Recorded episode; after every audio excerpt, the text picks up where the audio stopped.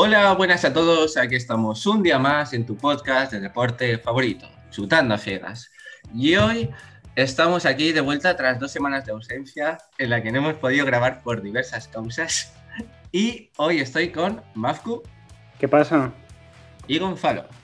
Hola, buenas. Y bueno, vamos ya, si os parece, a empezar con la Liga Santander. Y ahora la réplica inmediata del Valencia. Qué bonito es el fútbol cuando se vuelve loco. Envío al área Gameiro Rodrigo.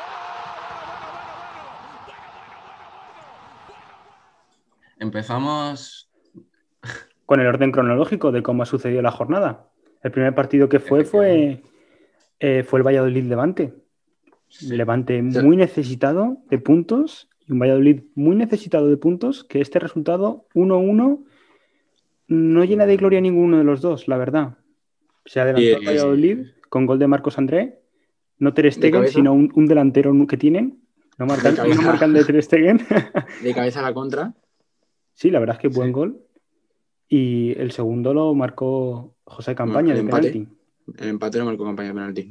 sí, es cierto que no le vale a ninguno de los dos el punto. Están como el Valladolid eh, empatado a puntos con el descenso y el Levante está eh, penúltimo. Así que bueno. Necesitados. luego tuvimos el, el Che 1. ¿Quieres decir algo, Marco? Eh, no, no. Sigue, sigue. Luego tenemos el Elche 1 Cádiz 1 en el que marcaron Lucas Boyé y empató Álvaro Jiménez en la segunda parte. Marcó Lucas Boyé y expulsaron a Lucas Boyé siete minutos o, diez minutos. Sí, sí, por una amarilla. Eh, luego tuvimos el Valencia 0 Atlético Madrid 1, el, el, Valencia que fue a verlas venir, aguantó todo el partido y en una jugada eh, de mala suerte que acaba con un gol de en propia puerta. En cualquier caso, el Atlético mereció el partido y, bueno, eh, pues eso, tuvo suerte en ese gol y se llevó los tres puntos. Dos tiros a puerta. Solo dos tiros a puerta del Valencia. Mm, ahí está. Muy, pobre en ataque. En defensa bien, se, o sea, se ha notado que hay mejoría, pero bueno, al final es que no, no generas nada arriba. Eh, y ahí está el problema. A ver, pues el gol puede que sea de mala suerte, tal, pero claro, cuando te llegan 15 veces, pues puedes que tengas una jugada de esas de mala suerte, pero tú no la vas a tener porque no llegas. Claro, Chaume fue el mejor del Valencia y luego además los cambios un poco extraños, no ayudaron en nada y, no sé. ¿Y qué querías decir, Moscú? Sí, que al final de cabo la insistencia tiene premio. El Atlético de Madrid estuvo todo el rato atacando, atacando, atacando, con 14 remates, 14 remates, 6 a puerta y muchos que se fueron muy cerca de los palos. Y al final una jugada fortuita para el Atlético de Madrid, un rebote que toca en la rodilla de, de Lato, le da el palo y se mete pero al final y al cabo podía haber sido un gol tanto de cabeza como de fuera del área, como una jugada individual. salimos, el Valencia salió al, salió al campo, o sea, ya demostrándose inferior ante el Atlético. Salió a verlas venir, a verlas venir. ¿Sí? Salió a ver qué pasaba. Ya está. otros, otros, años, otros años podía haberle competido de tú a tú, pero mm, la falta de calidad y de recursos en esta plantilla ahora mismo, pues es la que es. Hmm. Lo cual no quiere decir que no se dejaron los huevos algunos. A mí Rasic me gustó mucho, Paulista me gustó mucho, Guillamón también hasta que se lesionó. Bueno, pero... Lato cumplió, Lato cumplió, aunque no, todos sabemos que no calla. Y que y... bueno, Guedes jugó bien, la verdad. No sé si os pasa a vosotros, pero es que yo cuando veo un partido del Valencia eh, veo la cantidad de balones que perdemos por malos controles. Y, hmm. o sea, es que es desesperante. O sea, Guedes, por ejemplo, de cada dos balones que, controla, uno lo controla mal y, la pierde. O sea, no sé si es solo impresión mía o... También es verdad, es porque van muy precipitados. Yo los noto precipitados con querer sacar, como que tienen mucha ansia, que quieren sacar la contra muy rápido, eso provoca un mal pase, un mal, un mal balón largo y luego el control es una castaña, porque es que van precipitados. Y también eh, decir que Yunus Musa perdió tres o cuatro balones que acabaron en contra del Atlético de Madrid. ¿eh? Muy pobre, el otro día, muy pobre. Que hoy así eso 18 cumpleaños. Sí, a ver si renueva. bueno, si os parece, seguimos con los resultados de la jornada. Huesca 0, Sevilla 1. El Sevilla al final consiguió los tres puntos en la recta final del partido, los últimos 10 minutos, con un gol de Nesiri que salió de revulsivo. Y luego tuvimos el último partido de ayer, Real Madrid 1, Deportivo Alavés 2, con polémica, porque hubo un penalti a favor del Alavés y otro que no pitaron a favor del Madrid. Y bueno, el segundo gol del Alavés fue, fue una, un mal pase de Courtois al medio que, que le llega a José y la remata a placer. Y el Madrid, pues bueno, que viene en Liga no gana desde hace cuatro jornadas. Sí, Un poco de crisis en, en la meseta. Súper súper irregular durante toda la temporada. Te Sí. gana el Inter, pierde contra el Alavés, pero Pierde Contra contra el Cádiz, también, contra pierde el contra Valencia. también. Sí, sí, sí, sí.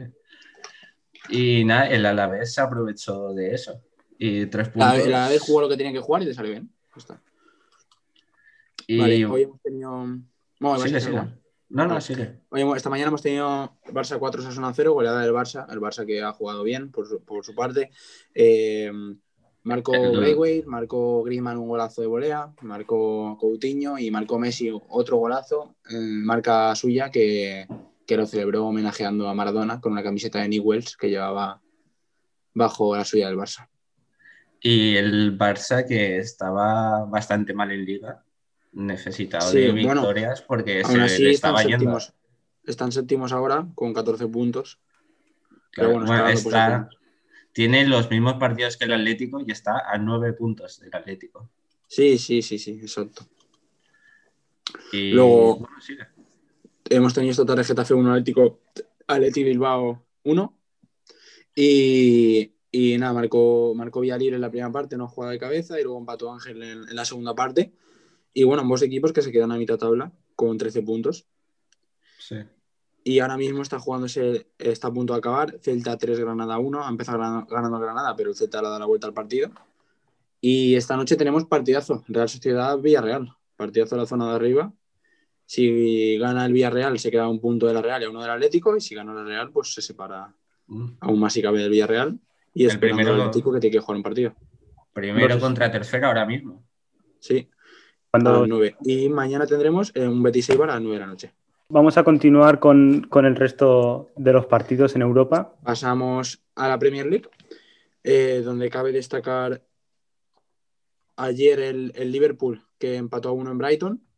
Y, y bueno, gracias, se ha beneficiado de que Chelsea y, y Tottenham han empatado ya a cero. Y el Tottenham no lo ha pasado, sino que lo ha empatado a puntos. Así que bueno, eh, está bonita la pelea también arriba. El Chelsea tercero, Liverpool segundo y Tottenham primero. Luego esta tarde hemos tenido partidazo Southampton 2, United 3. El Southampton que ha empezado ganando 2-0, que Ward-Prowse se ha vuelto a meter un golazo de falta. Y bueno, eh, los Red Devils que le han dado la vuelta al partido con un gol de Bruno Fernández y doblete y asistencia de Cavani, que ha salido en el segundo tiempo y, y le ha dado la vuelta al partido. Eh, ¿Cuántos Y- años tiene ya Cavani? Porque 33, 34. pero Pero bueno, parece que los años no pasan para él. Sí, Tiene sí, 33. 33. Exacto. Eh, y ayer tuvimos también un Manchester City 5, Barry 0, hat-trick de Márez, marcó Ferran Torres. Y el otro, no me acuerdo de quién fue, ahora mismo. Y- Bueno, sí, sí. de sí. Benjamín Mendy, de Benjamín Mendy, de Benjamín Mendy, lateral izquierdo. Y bueno, Márez que está brutal. Y luego también el Everton 0, Leeds 1, el Leeds que ganó con gol de Rafinha y el Everton, bueno, que, que empezó muy bien y ahora se ha, se ha desinflado un poquito. Y luego también que queremos destacar de, de la Liga Italiana que el Milan ha ganado 2-0, está líder en solitario con 23 puntos y que la Juve no carbura y esta noche se juega un Nápoles-Roma. Y de la Liga Francesa, un Lille-San Etienne, que si el Lille gana esta noche se empatará puntos con el PSG porque el PSG ayer empató a dos contra el Girondins. Y bueno, eso es todo. Buen repaso al fútbol internacional. Bueno, eh, perdón, el Sí. Dortmund que, que pinchó 1-2 y el Bayern que empezó perdiendo contra el Colonia y al final acabó ganando 3-1. Ahora sí que sí. Y vale, pues si, si eso pasamos ya eh, a hablar de baloncesto, ¿no? Sí, vamos a ello. They do have a timeout. Decide not to use it. Curry, way downtown. Bang! Bang! Oh, what a shot from Curry! Eh, bueno, empezamos hablando del mercado de la NBA, que está habiendo mucho movimiento desde que se abrió hace la semana pasada, creo que fue, y han habido ya movimientos importantes. Sí, el, el bombazo lo pegó Phoenix con el traspaso de Chris Paul, la incorporación de Chris Paul a su plantilla, un traspaso muy pesado en cuanto a económicamente y justo Junto. junto, con el traspaso hubo un cambio con un español. Se fue Ricky Chris Paul, Rubio. eso, ahí Ricky Rubio se fue a Oklahoma y luego fue traspasado a Minnesota. Sí, Así que vuelve- Ricky Rubio vuelve a la ciudad donde le acogió en su primera ciudad de NBA. Sí, cuando salió elegido número 5 del draft, creo, si no recuerdo Sí, mal. número 5, del año 2009. Sí, y ahí donde, donde empezó el Ricky Rubio que enamoraba con los highlights. Y veremos, porque eh, Ricky la verdad es que lo ha hecho muy bien en, en Phoenix y, y dejó al equipo, vamos, ganando todos los partidos de la burbuja. Sí, 8-0 en la burbuja y bueno, no sé si lo visteis en Twitter, pero en Twitter puso, puso un comentario en contra de cómo son los movimientos de, de los traspasos en la NBA, como muy sarcástico, muy con mucho sarcasmo todo, con mucha ironía, queriendo criticar cómo se ha sucedido todo, porque es que el traspaso fue de la noche a la mañana y a, la- a dos mañanas más tarde ya estaba en otra ciudad. O sea, de traspaso se va a una ciudad y luego a las, a las siguientes mañanas ya se va a otra ciudad. Fue O sea que, bueno, un lío. irse, irse a Minnesota no le importará tanto. Lo que supongo que le fastidiaría sería irse a Oklahoma. Sí, probablemente. Pero yo, bueno, igualmente siempre fastidia que te, que te intercambien como si fueras mercancía, ¿sabes? Ya, completamente.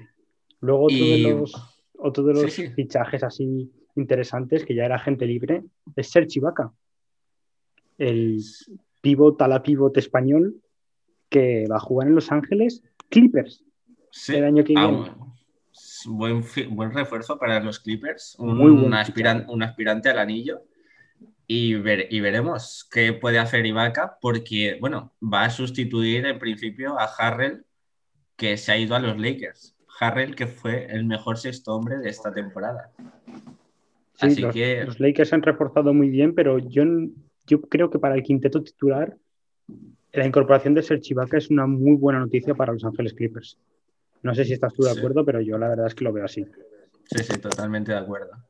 Y bueno, el otro fichaje importante que ha habido, en, sobre todo de los españoles, ha sido Marc Gasol, que se va al actual campeón de la NBA, Los Ángeles Lakers. Ojo. Eso sí que es, eso sí que es bastante bueno, sobre todo para Marc, que ha fichado, ha firmado por dos años y se va a un claro contender a por el anillo. Recordemos que Marc Gasol ganó el anillo en la temporada 2018-2019 con Toronto Raptors, Junto igual- con Ibaka. al igual que Sergi Ibaka, y ahora van a competir en la misma ciudad pero con equipos diferentes. Y veremos qué rol tiene Marc Gasol, porque ya, no sé, tiene 35 o 36 años, ya tiene una edad, pero minutos de 15-20 minutos de calidad por partido te los Sí. puede seguir dando. Eso siempre, titular es muy difícil que sea. Muy y difícil. puede ser una pieza bastante importante y también para, por su experiencia para los momentos claves de la temporada. Claro, también podemos hablar de, de los movimientos de los Hernán Gómez, que Juancho Sí. ha renovado con Minnesota, si no recuerdo mal, Sí, efectivamente. y, y Billy Hernán Gómez se ha ido de Charlotte, ha ido a, a New Orleans Pelicans, si no recuerdo mal. Sí, creo que sí. Veremos, porque Juancho sí que la verdad es que últimamente lo estaba haciendo bastante bien y se estaba ganando un sitio, pero Billy no acaba o no acaba de tener las oportunidades suficientes o algo, pero no acaba, no acaba de cuajar. También hay que tener en cuenta que Billy Hernán Gómez, siendo, siendo un pivot, lo va a tener muy complicado en New Orleans Pelicans, porque ahí está el pick número uno del año pasado, Zion Williamson, que es un pivot a la pivot clarísimo, y también ha fichado este año Steven Adams, el leñador neozelandés, que es un pivot, pero titularísimo. Sí, creo que tiene, es curiosidad, Steven Adams, creo que tiene eh, 18 hermanos. Hostia, madre mía, pues si todos hubiesen llegado a la NBA, eso, no- está- eso estaría guapo, ¿eh? No me acuerdo si él era el más pequeño de todos o algo así. Me suena. Pero vamos, que flipas. Bueno, con el dinero que ha ganado tiene para, para tener 100 hermanos más. Sí, sí. Eh, solamente Y- me que- quería decir una, una cosa más sobre, la, sobre los fichajes de NBA, y es que vamos a hacer un vídeo la semana que viene que se subirá a nuestro canal de YouTube, que repasando más en profundidad todos y cada uno de los fichajes, y o muchos más, los más importantes, y se subirá a nuestro canal de YouTube con un gran análisis. Intentaremos traer algún invitado sorpresa. Y nada, eso será para, bueno, sí, para esta misma semana. Y bueno, pasamos al baloncesto europeo, donde han habido, entre semana, ha habido jornada de Euroliga, donde, bueno, las principales cosas que han pasado ha sido que el Madrid suma una, una nueva derrota en Euroliga contra FSK. Bueno, a ver, es pro, eh, o sea, entra dentro de lo normal perder contra el FSK, ya que va segundo, 74-73, pero perdieron con un triplazo de Mike James en la última jugada, un 3 más 1 creo, que les dio la victoria a los rusos, Mike James que acabó, que acabó con 28 puntos, uno de los mejores jugadores de Europa. Es una de las maneras de las que duele perder, ¿eh? aunque a priori eran no, eran no eran favoritos, estaba claro, pero Ah, bueno, y. siempre en el último segundo. Se, nos ha olvidado comentar antes, lo comentaremos también la semana que viene, pero el fichaje de Campazo que se va a la NBA, Denver Nuggets. Y este fue, bueno, este fue su penúltimo partido contra el FSK, luego jugó en Liga, pero este ha sido su penúltimo partido. Y bueno, ya está, ya está volando, creo que ya está en Estados Unidos, Campazo. Veremos cómo le va, pero oh, deja, dejará un gran vacío en el Real Madrid. Y también, otro detalle que también, bueno, la, verdad es que me gustaría comentarlo, de Leandro Bolmaro, de Barcelona, pick número 26 del draft, elegido por New York Knicks, eh, que en principio iba a jugar a la NBA, pero ha decidido quedarse en Barcelona un año más. Veremos cómo lo hace el futuro jugador de la NBA. Y, y que no sé, cuando lo eligieron en el draft casi no sabía nada de inglés y dijo ahí una frase que no tenía nada que ver con lo que le habían preguntado, pero bueno. Se ha marcado un Joaquín en italiano. Sí, efectivamente. Y siguiendo también con la Euroliga, otro de los partidazos que hubo fue Maccabi 85, Milán 86, que hubo prórroga y bueno, fue, o sea, fue un final eh, donde Maccabi lo tenía ganado, igual que la semana anterior contra Valencia, y lo acabó perdiendo y, bueno, los deja bastante mal colocados a los israelíes. Y luego jugaron en Turquía, Fenerbahce, Valencia Basket, que acabó 86-90 con otra nueva victoria para los Taroncha. Se ponen terceros de la Euroliga. Muy buena clasificación. Siete, victorias, creo, y tres derrotas, efectivamente. Y nada, un partido donde este año el Valencia está demostrando que en Europa puede competir de tú a tú contra cualquiera. Iván Rossum, que con 34 años vuelve a ser importantísimo y acabó con 20 puntazos para darle la victoria al Valencia. Y nada, eso es lo más destacado de la Euroliga. Bueno, también el pinchazo del Barcelona, del Barça Lasa, que perdió contra el último. primero, contra el último y Palman 80-68 contra el Asbel. El Asbel, que o sea, el Valencia Basket ganó el Asbel en pretemporada y lo ganó en la primera jornada de Euroliga. Y Palman contra el Asbel de una mm. manera bastante humillante. ¿eh? Una de las peores plantillas sin duda de la Euroliga. Pero bueno, algún día tenían que ganar. Le han ganado el líder. Sí, y ha habido, bueno, ahora mismo no hay liga, no hay liga andesa. Están jugando las ventanas la selección española aquí en Valencia, en la Fonteta. Y ayer jugaron contra Israel y perdieron por 95-87 de forma sorprendente, donde hicieron una segunda parte desastrosa los españoles y los israelíes que sin tener un gran equipo pues se acabaron llevando la victoria. Y no sé si viste el partido que hizo Kino Colón, que sin haber jugado ni 24 puntos. Sin, 24 puntos sin haber jugado ni un minuto en toda la temporada. Bueno, parece que no se le ha olvidado jugar al baloncesto. Sí. Y nada, y mañana juegan, mañana lunes, o hoy lunes, depende de cuando escuchéis, ya eh, partido decisivo contra Rumanía, donde es muy importante ganar para poder clasificarse para el Eurobásquet de 2022.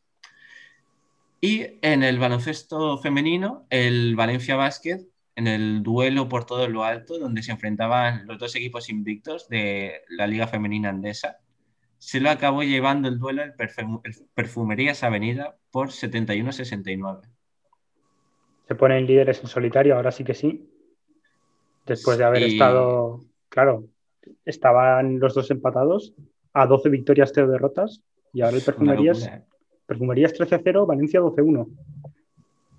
Y sí, y un partido donde acabó, acabaron yendo a la prórroga, lo tenía prácticamente ganado el Valencia, pero no supieron cerrarlo. Y las de Salamanca, pues se acabaron, se acabaron impusiendo. Y esto ha sido el baloncesto. Y pasamos a la Fórmula 1, que ha habido mucha telita hoy.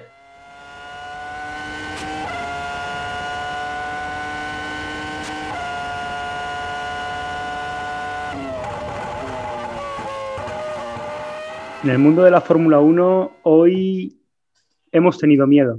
Hemos tenido miedo y hemos pelado por la vida no de uno, sino de dos pilotos. Vamos a empezar primero con el resumen, cómo ha ido todo, y luego comentaremos más a fondo cómo han sido los dos accidentes semi-mortales. Gran Premio de Bahrein. Gran Premio de Bahrein, el circuito de Sakib. La semana que viene también será en el mismo circuito, pero con otra, con otra estructura diferente. Ya lo comentaremos. Gran Premio de Bahrein, circuito nuevo, gana el de siempre, Lewis Hamilton, victoria, segundo Max Verstappen, tercero Alex Albon. La verdad, la carrera en la parte delantera ha sido muy tranquila, Hamilton y Verstappen todo el rato manteniendo una distancia de 4 o 5 segundos. Una pena la pérdida del podio de Checo Pérez en la última vuelta, que eso le ha permitido a Alex Albon subir a la tercera posición. Le ha reventado el motor, ¿no? un problema muy gordo de fiabilidad. Precisa, es que en la, penúltima vuelta y la entrada, la entrada a meta ha sido bajo un safety car, que no se iba a relanzar la carrera otra vez. Y bueno, la verdad es que muy buena carrera de los dos McLaren, que acabaron cuarto Lando Norris, quinto Carlos Sainz, que salía decimoquinto. Y poco más. Luego ya. poco, más. Poco, más. Poco más de los resultados pero la carrera empezó muy grave, muy, muy grave, con un accidente espectacularmente fuerte de Romain Grosjean, provocó un incendio muy, muy, muy fuerte, se fue prácticamente con un ángulo de 90 grados contra el guardarraíl, provocó una explosión enorme y estuvo 27 segundos rodeado de llamas. Salió del coche prácticamente ayudado por los comisarios que le estaban tirando con los extintores chorros por encima abajo para que se, le quitasen todo el tipo de llamas y se fue al coche médico. El estado actual de Romain Grosjean está bien, está consciente y se ve que tiene alguna costilla rota. Vamos, con lo que le podía haber pasado. No, no, o sea, cuando hemos visto el accidente, cuando hemos visto el accidente y cuando hemos visto el onboard, eh, yo pensaba que se quedaba ahí. Yo, pensaba que, yo pensaba que ahí se quedaba. De hecho, cuando lo estaban emitiendo en directo, que no han, han quitado la cámara, no la ponían, ya está, ya no han pasado cinco minutos o así, no han dicho que estaba bien y tal. Y han sido momentos de, tensión. ¿eh? De tensión. Y han tenido que. Han arrancado el guardarraíl luego y han puesto un muro ahí. Ha estado una hora y cuarto la carrera completamente parada. Obviamente bajo bandera roja. No, no va a haber un safety car ahí dando vueltas. Y un trabajazo de los comisarios que le han salvado la vida. Se puede decir que lo que realmente le ha salvado la vida ha sido el halo. El halo, que bueno, es la estructura que tienen los pilotos que le cubren la cabeza y tienen un palo en medio que a priori les impide ver, pero le ha salvado la vida completamente a Romain Grosjean. Porque el, impacto, el impacto ha sido recto contra el guardarraíl era un triple guardarraíl, ha roto los dos de abajo y el guardarraíl de arriba iba directo a la altura de la frente y ha pegado un impacto contra el, contra el halo y eso es lo que le ha salvado. Y que luego realmente seguía prácticamente intacto el halo. O sea, después del... Yo creía que se había, se había destrozado, pero no, está, está, diseñado para soportar hasta 14.000 kilos. El impacto, el, el, impacto de Romain Grosjean ha sido de 53 Gs. Unos 4.200 kilos de fuerza soportado. Una barbaridad. Y es que el coche, el coche se ha partido en dos. Sí, sí. es que mejor, es que mejor ver las imágenes, porque es que nosotros de boca podemos decir muchas barbaridades, pero es que cuando la gente lo vea, se va a dar cuenta de, del miedo que se ha pasado en la Fórmula 1 hoy. Pero es que no solo queda ahí. Es que una hora, una hora y media más tarde, cuando se ha reanudado la carrera, en la primera vuelta ha habido un choque entre Kvyat y Stroll y el coche de Stroll se le ha dado la vuelta y otra vez el halo le salva la vida a, la, Lance Stroll en este caso, porque él iba directo contra la cabeza, contra el suelo y el halo le ha salvado la vida a Lance Stroll. de lo que podía haber sido a lo que ha sido. Sí, O sea. Podría haber sido un fin de semana completamente negro para la Fórmula 1 y al final se ha podido resolver con Y normalidad. que, bueno, que da una muestra de los seguros que son actualmente los coches de Fórmula 1. Se dice que son más seguros que los coches de calle. Y visto lo visto, yo te diría que sí. Yo te diría que sí. Hombre, pues la, la verdad es que sí. Y bueno, no Luego sé, también- ¿quieres comentar? Di, di. Bueno, y para comentar también que, que cuando Checo Pérez ha, ha roto el motor, un comisario de pista muy aventurero ha cruzado la una de las rectas del, del Gran Premio del circuito de Sakir cuando Lando Norris estaba cruzando. O sea, él literalmente por 4 o 5 metros, no, Lando Norris no ha arrollado a un comisario de pista y no lo, no lo ha pero es que no lo ha matado por nada. Por Porque ha nada. frenado, o sea, Sí, sí, sí, porque ha frenado. Pero que po- no, podría haber, habido tres muertes hoy. creo tres que muertes. ha dicho algo así por radio como que Lando Norris ha dicho, eh, este hombre o es el más tonto o, o el más, ¿cómo se dice? Que no tiene miedo, que Sí, no sí, bueno. la palabra, pero vamos, creo que es tonto la palabra más que... No, de verdad es que la situación ha sido, ha sido muy peligrosa. Luego, Y una vez comentada la carrera y las situaciones críticas que, han- que ha habido, me gustaría mencionar el, el gra- el- bueno, sé que ahora ya es prácticamente insignificante, pero cómo queda la clasificación de pilotos y la clasificación de, de equipos. En la clasificación de pilotos ya se sabe, Lewis Hamilton es siete veces campeón del mundo ya, igual a Michael Schumacher. Eh, nuestra enhorabuena para él, ya le hicimos un, un homenaje en nuestro Instagram, arroba chutando ciegas y en nuestro Twitter. Y, y nada, 332 puntos que se coloca, más de, más, de 120, más de 130 puntos de diferencia con el segundo y poco más. Luego lo interesante de estas batallas es la zona media, que entre el cuarto, quinto y sexto hay solamente cuatro puntos. Y, y poco más, Carlos Sainz va octavo, pero lo interesante también está en el campeonato de pilotos, de, perdón, de equipos de que- constructores. de constructores, claro, que están McLaren, Racing Point, Renault, Ferrari, muy cercanos de puntos, quedan dos carreras. El medio óvalo que se va a hacer, que, que van a correr en el, en el circuito de Shakir la semana que viene, y dentro de tres semanas el Gran Premio de Abu Dhabi. Sí. Bueno, pues con esto acabamos la Fórmula 1 y vamos a hablar un poco de cómo ha acabado la temporada en las motos, MotoGP, que bueno, terminó ya la semana pasada en Portimao y como ya sabréis todos, el, joven piloto español, Joan Mir, de Suzuki, se llevó el Mundial aprovechando la ausencia durante prácticamente toda la temporada de Mar Márquez. Fue el más regular, digamos. Y es, no sé si habréis visto que estuvo el otro día en la Resistencia, bueno, y en el hormiguero también. Sí, vi las resistencias únicamente. Sí, yo también. Y nada, estuvo bastante, bastante gracioso y veremos el año que viene con si le puede plantar cara a Mar Márquez. A mí me resulta curioso que haya ganado el campeonato de pilotos, o sea, ser campeón del mundo con únicamente una victoria. Ganó, aquí en, que- ganó aquí en Valencia y, y ha sido campeón del mundo. Por más, más que nada por la constancia que tiene. Claro, es que creo que ha hecho siete podios, si no me equivoco, y han habido nueve, nueve ganadores distintos este año en MotoGP, o sea que conseguir más de una victoria era difícil, la verdad. Y en Moto 2 se acabó llevando el título eh, el italiano En- Enia Bastani- Bastianini. Ay, que un, la verdad es que es un mundial, el de Moto 2, donde Muy apretado. mu- sí, Muy apretado. mucho italiano, mucho italiano peleando ahí por la parte de arriba como Luca Marini, Befecchi. Voy a, voy a anunciar los cinco mejores con los puntos porque es que está muy apretado. El Bueno, estaba porque ya ha acabado. Claro, a ver. El, el quinto clasificado ha sido Jorge Martín con 160 puntos. Mejor Cuarto- español. Cuarto, Marco Bezzecchi con 184.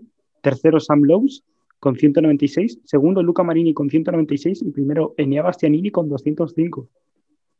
Muy pegado todo. Sí, nada, bueno, se decidió al final en la, en la última carrera, el título. Igual que también se decidió en la última carrera la de Moto 3, con otro título español, Alberto Arenas, el piloto de 23 años, que bueno, es un poco mayor para correr en Moto 3, pero oye.